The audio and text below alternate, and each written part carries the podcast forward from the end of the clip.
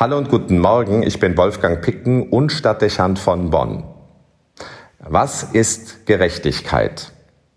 Das ist eine Frage, die schnell interessant wird, wenn es um den Vergleich mit anderen geht.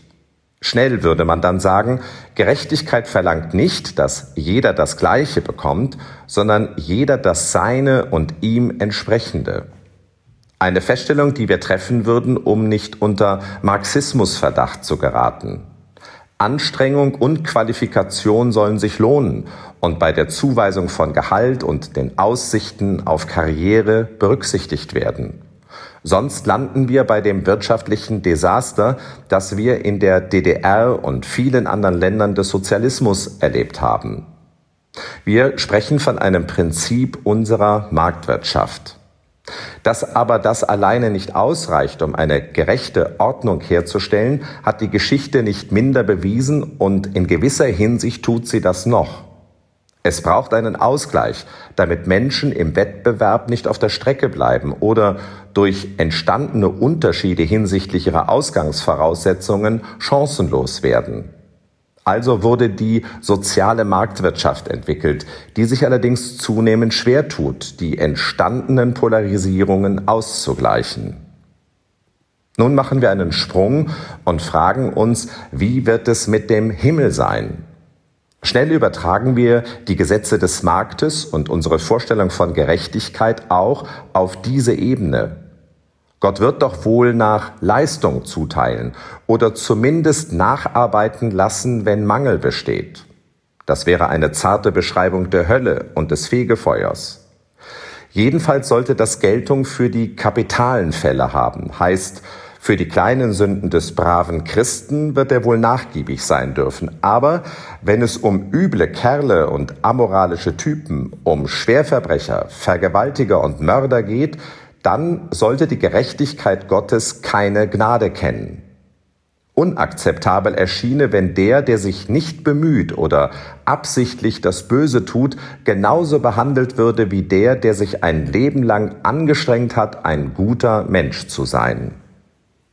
In der Konsequenz erwarten vermutlich nicht wenige im Reich Gottes eine Fortsetzung dessen, was unser Leben hier unten bestimmt die Sonnenseite für die Guten und die Schattenseite für die Bösen.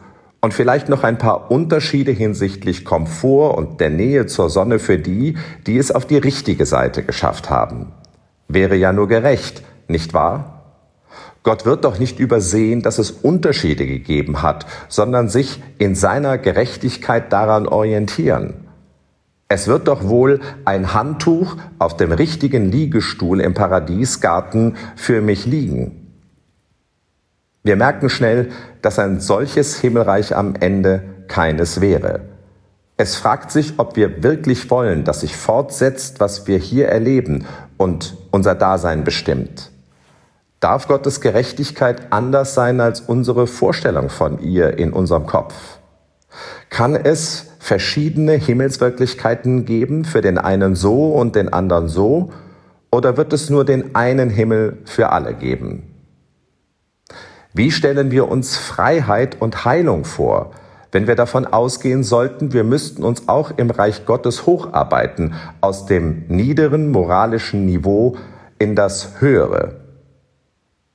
Um solche Fragen geht es heute, wenn im Sonntagsevangelium im Gleichnis davon die Rede ist, dass Gott im Himmelreich allen denselben Lohn zuteilt.